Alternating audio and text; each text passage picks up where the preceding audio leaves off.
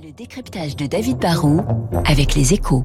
Gresham Banque Privée accompagne les particuliers les plus exigeants dans la gestion de leur patrimoine depuis 1854. Bonjour David Barrault. Bonjour François. Sur le marché automobile français, tout le monde souffre, ou presque, puisque le groupe coréen Hyundai Kia affiche lui des ventes en hausse en ce moment. Oui, hein, depuis le début de l'année, le marché français de l'auto est en recul d'environ 25%, ce qui, est, ce qui est quand même beaucoup. Et tout le monde, c'est vrai, affiche des ventes en forte baisse. Tout le monde, sauf Tesla, bien sûr, mais eux partent d'un point très bas.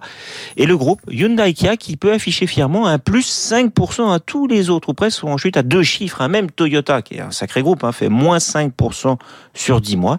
Et du coup, bah, le duo coréen peut revendiquer maintenant le titre de numéro 5 du marché français, avec un peu plus de 5% de part de marché. C'est devenu un groupe qui vend plus de voitures en France que Ford ou BMW. Mais alors comment s'explique ce succès du groupe coréen? Bah, Comme toujours, il y a un mélange de structurel et de conjoncturel. Le structurel, c'est que c'est un groupe en croissance permanente depuis plus de 5 ans en France et même d'ailleurs un peu partout en Europe.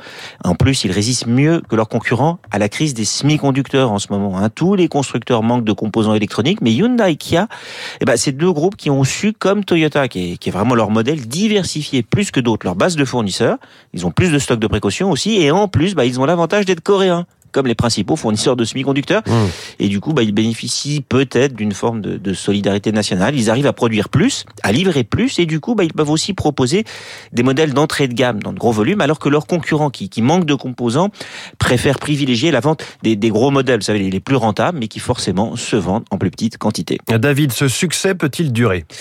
Bah, C'est pas un feu de paille, hein, car, car les bases de Hyundai Kia sont, sont très solides. Déjà, ils contrôlent plus de 80% d'un marché coréen qui est aussi important que que le marché français. C'est comme si Peugeot, Citroën et Renault avaient fusionné il y a des années sur un marché totalement fermé aux constructeurs étrangers. Ensuite, ils sont partis très tôt à l'assaut des, pays émergents que beaucoup négligeaient à l'époque. Du coup, bah, ils sont forts en Inde, en Chine, en Russie. Et ce sont maintenant des marchés de, de gros volumes et des bases de production aussi très compétitives. Et puis, Hyundai Kia produit désormais du coup plus de 7 millions de véhicules par an. Ils ont des volumes pour jouer dans la cour des grands. Ils ont les économies d'échelle dans les achats et aussi la capacité d'investir dans les nouvelles technologies comme l'électrique. Ils ont aussi été malins sur les gammes avec euh, beaucoup de SUV, les, les fameux 4x4, et puis de petites voitures pas trop chères. C'est un peu un mélange entre Jeep et, et Skoda. Ils ont aussi investi dans la pub en sponsorisant pendant longtemps de grands événements sportifs pour attirer l'attention. Et puis ils ont proposé des, garanties très longues, parfois de 10 ans. Et ça, ça rassure les nouveaux clients qui connaissaient pas encore les marques. En fait, ils se sont installés progressivement dans le paysage et ça va être dur de les ralentir.